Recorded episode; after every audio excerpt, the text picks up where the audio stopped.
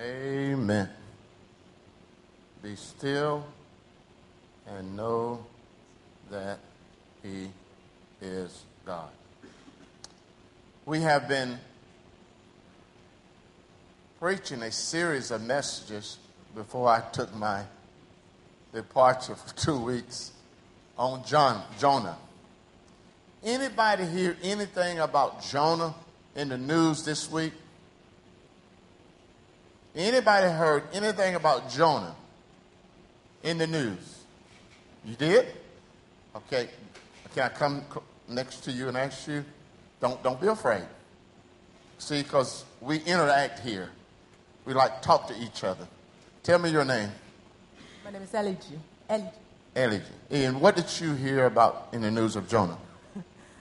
Um, I, I, I don't know if I remember all the words I, I need, but what we, we heard is that um, Islamic um, radicals who took control of a part of Iraq uh, have uh, destroyed or doing much damage to the, the place here. Uh, people supposed the prophet uh, was buried. That's good. Very good. Uh, you know, when you study the life of Jonah and you go to the city of Jerusalem, they have a place where they say Jonah was buried. And then you go to Iraq, there's a place where they say Jonah was buried, the prophet. Uh, and so this week, as she said, the, the, uh, the Muslims, uh, uh the Muslims rebel blew up the tomb of Jonah.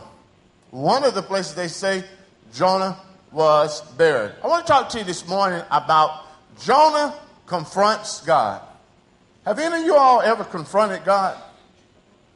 Have anybody ever confronted God? I have. I remember when I came to this country and I was in Campinas, Sao Paulo, and I was a pastor in the, in the States, and uh, I'm a, I'm a I am a disabled veteran of the United States military, the Army. I jumped out of airplanes for a living, and I was having a real difficult time just communicating. And I wanted to preach, and I couldn't preach. And I didn't know how to say anything in, in Portuguese. And everybody was laughing at me. And I confronted God. This is what I said to God. I said, God, I don't understand why you take me out of America where I speak good English where I was a pastor and bring me to this country where I cannot even communicate the gospel. I confronted God. No, praise God, I'm still living. He didn't kill me. but, but I want to talk about it. Jonah confronts God. Can you guys see this? I, I, I made the slide in green. Is it too dark for you to? Well, let me just read. Jonah confronts God just like the older brother of the prodigal son story in the New Testament. Everybody, look at me. What happened in the New Testament of the prodigal son, you remember, one ran away, and then he found himself in a pig pen, and he needed to come back home. And when he came back home, he talked to his dad. But the older son got upset because he was like, Daddy, I've been with you all this time and you've not had a party or a festa, you've not had a party for me. So he is like the older son and the prodigal son. Uh, so let's look about Jonah a little bit. Second Kings chapter 48. Jonah, he served as a prophet under King Jeroboam the second of Israel. He came from the city of Gath Hepher. Gath Hepher was a city about three miles north of uh, Nazareth, three New Testament references of Jonah. Two of them was named or referenced by Jesus Christ, our Lord and Savior.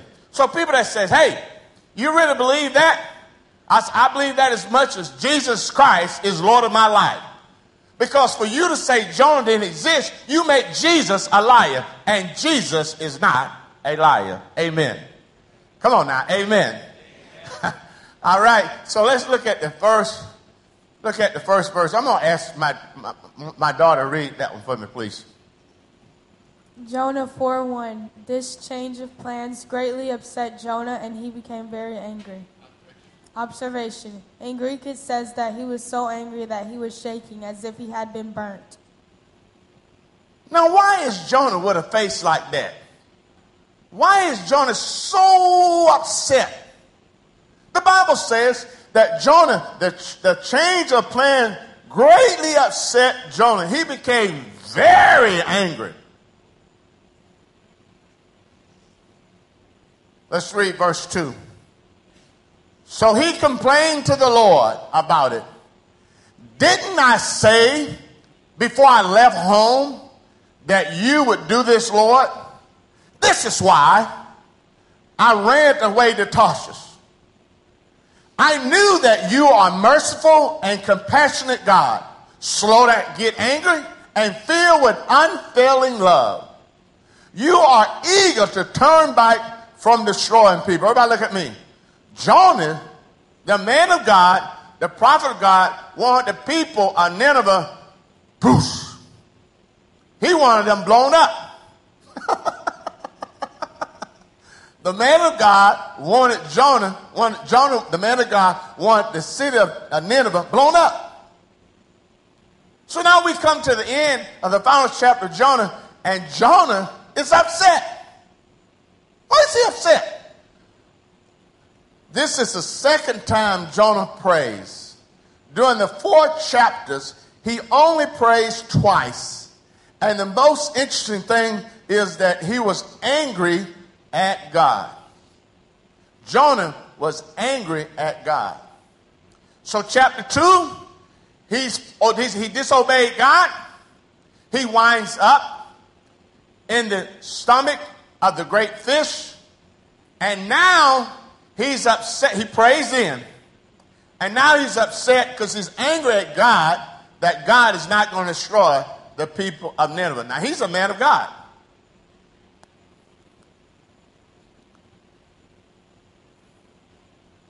Going to ask you to read that for me, please.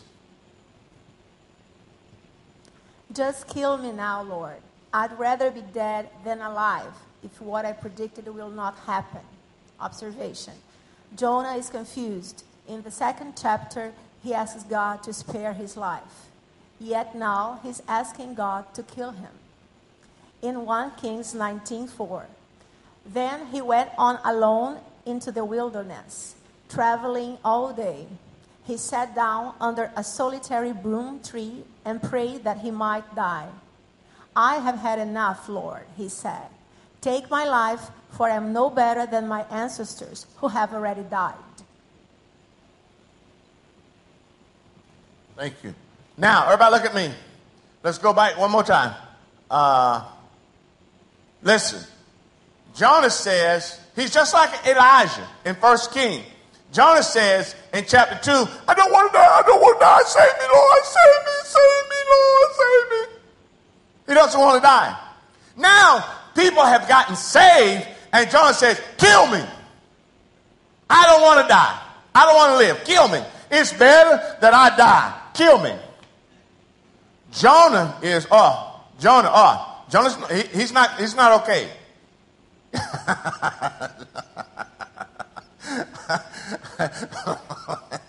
uh, I love that the Brazilians, you have a saying, ele está caindo na caixa postal. He's not good. He's saying, kill me.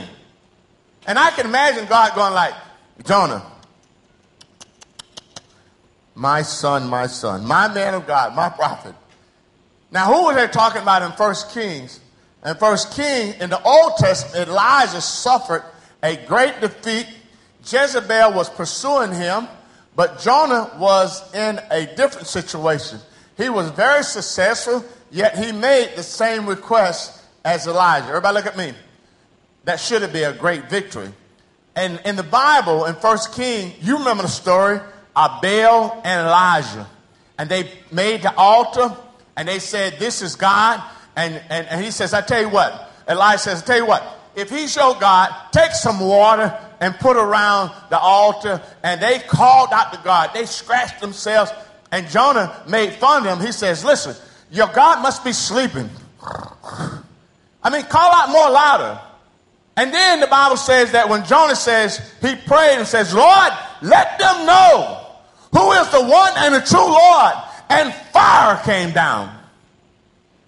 And if I was Jonah, I'd have been walking like this.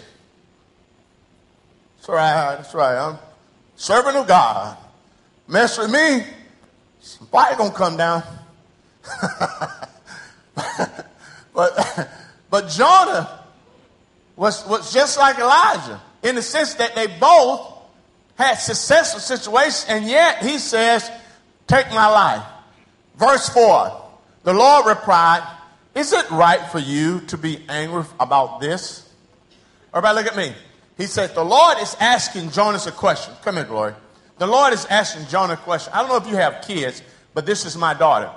She has, say good morning, Glory. Good morning. Okay, that's my, yeah, okay. Listen, sometimes I tell Glory something, I was like, Glory, was it right that you did that to your sister? And sometimes she doesn't respond. Not many, but sometimes. okay.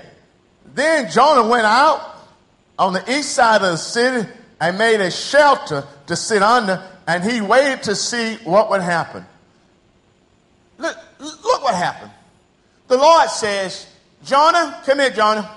Jonah, is it right for you to feel this way? Is it right? You know what Jonah did? Go sit down. Jonah sat down under the tree and didn't even respond to God. Do you understand? God calls Jonah and says, Jonah, is it right for you to feel this way? Jonah said, hmm. Nem vou responder. Sit down. Jonah was that upset. So, Jonah was so angry that he did not even respond the question to the question that the Lord had asked him. He didn't respond. He didn't respond. Verse 6. I'm going to ask my friend to read it for me. And the Lord God arranged for a leafy plant to grow there, and soon it spread its broad leaves over Jonah's head, shading him from the sun. This eased his discomfort, and Jonah was very grateful for the plant. Observation God previously prepared a fish, and now he had prepared a plant. Thank you. Isn't God nice? Isn't He gracious? God is gracious. That in the midst of Jonah saying, I'm not going to talk, and he sat down, the Lord says, Grow up a tree, give him shade. And Jonah, having done anything to deserve that, the Lord prepared the fish to save his life. Now, God, this is, hey, hey, this is all a man of God. Now, God has prepared a tree to give him cover.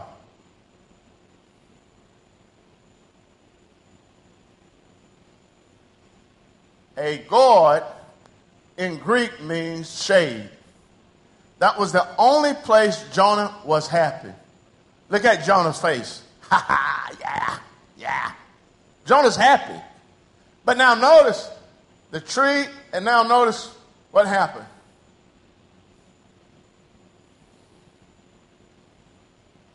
Lisa, why don't you read for me? What satisfies you? Your house, your car, your soccer team, your boyfriend, your girlfriend, your children? Tell me what satisfies you and why you tell and, and will tell you where you're going. So, Jonas, so my question to all of us this morning is tell me what satisfies you, and I'll tell you where you're going. If your boyfriend satisfies you more than God, I can tell you something. If your car satisfies you more than God, I can tell you something. If your house satisfies you more, we need to talk. So Jonah is being happy with the tree being blown, grown up for him, but he didn't find happiness in the things that he should. Verse 7. But God also arranged for a worm. The next morning at dawn, the worm ate through the stem of the plant so that it withered away. Observation. If you are a child of God and something is bringing you more satisfaction than God, the Lord has a right to take it away from you. Everybody look at me.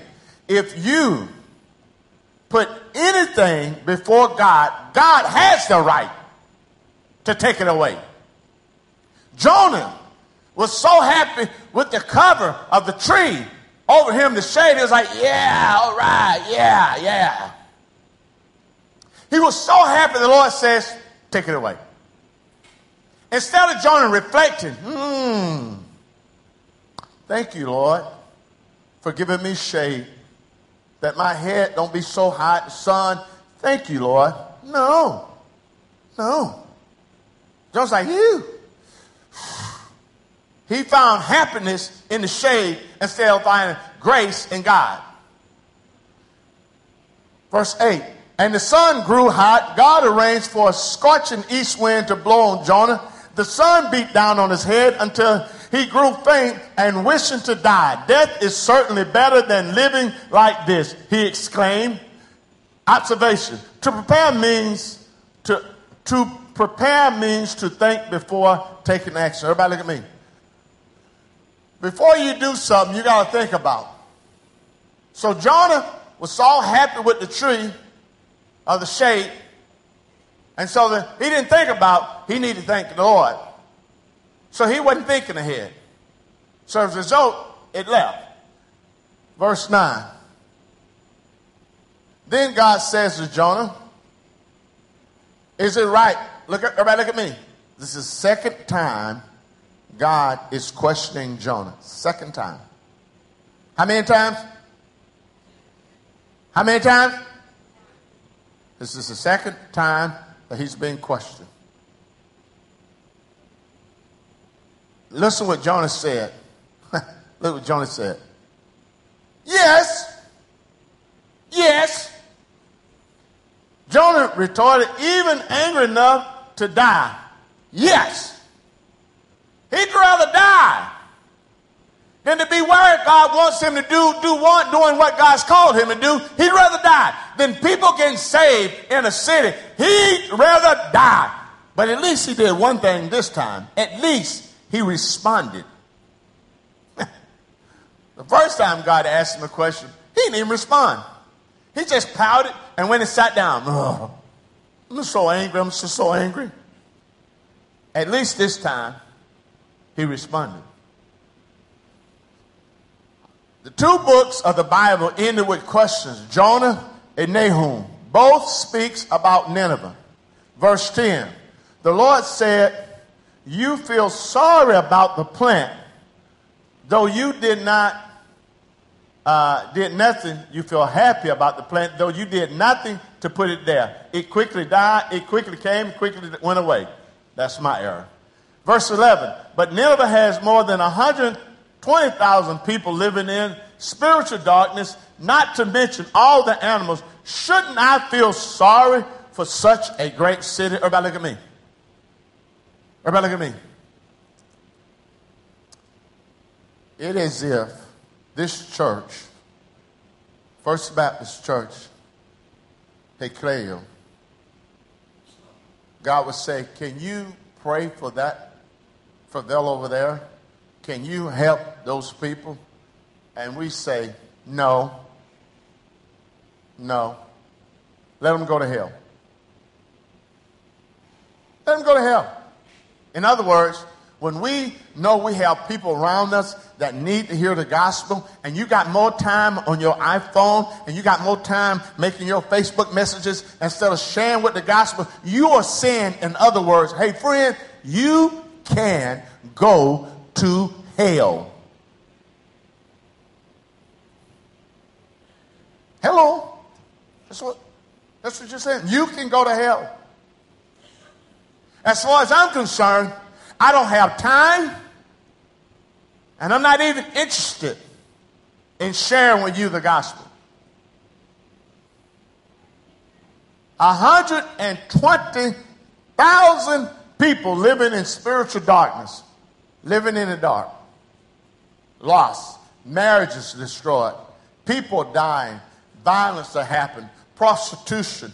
And rather than a man of God saying, Hold up the light, here's the light of Jesus, I love you. Instead, they're like, I, I, Jonah, Jonah's like, I don't, I'm not care.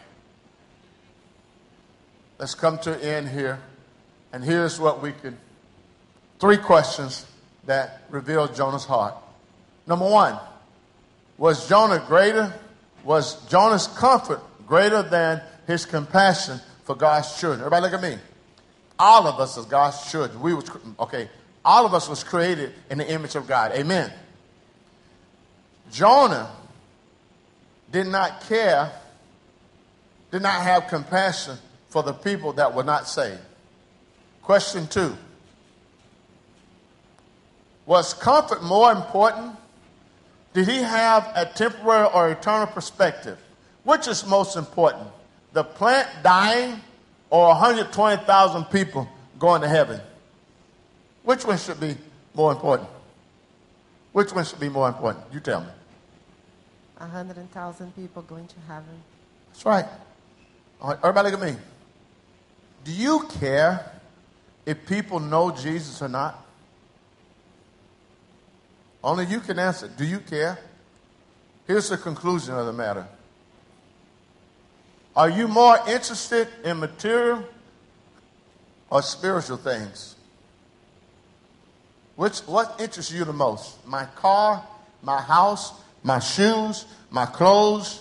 What interests you most? If someone comes here and says, I don't know, that person doesn't know Jesus, would you be concerned? Here's the conclusion. You guys can go ahead.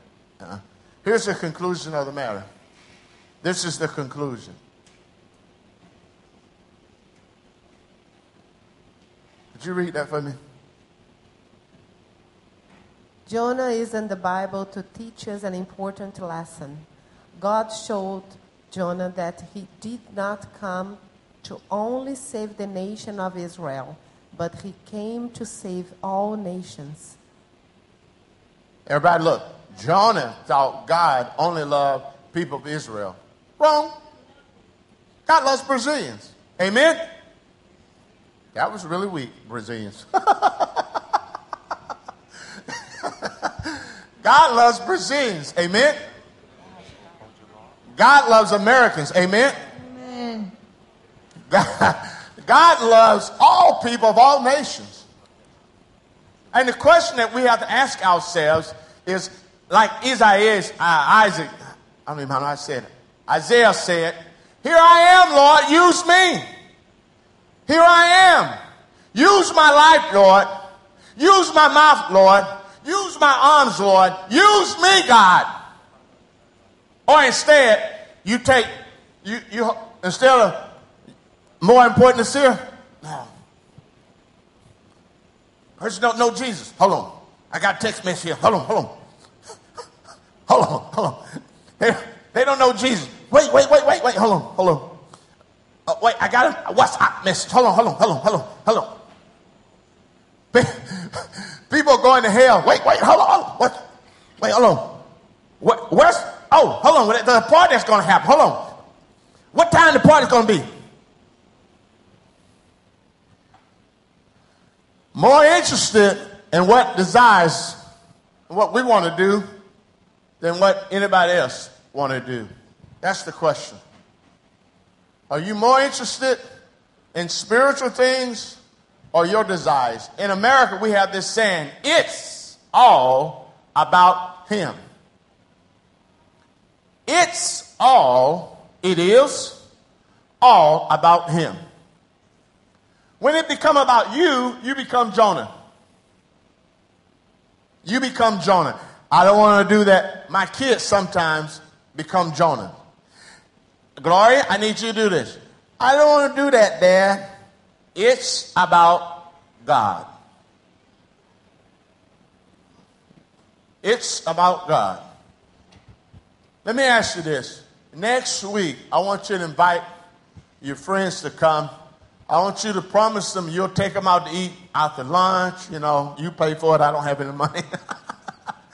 But next week, we're going to start a series of messages in James. Do you guys know James? Did you know James was a half brother of our Lord and Savior Jesus Christ? Did you know that?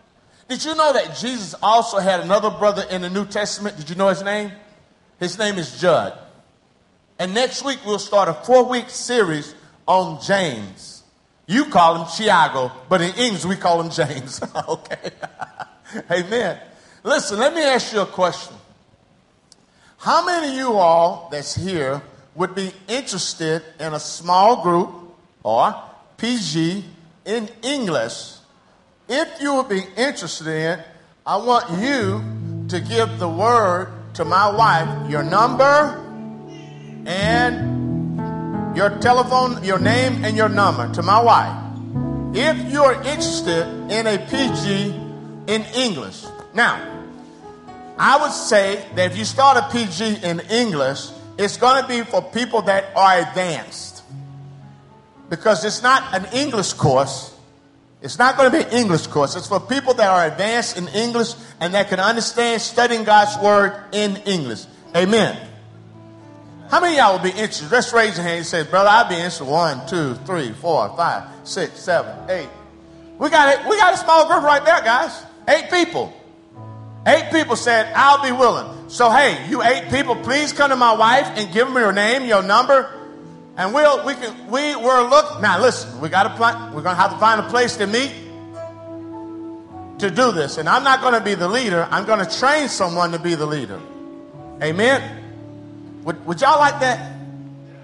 This means yes. This means no. This means I don't know. Okay. Go ahead. Go ahead, brother.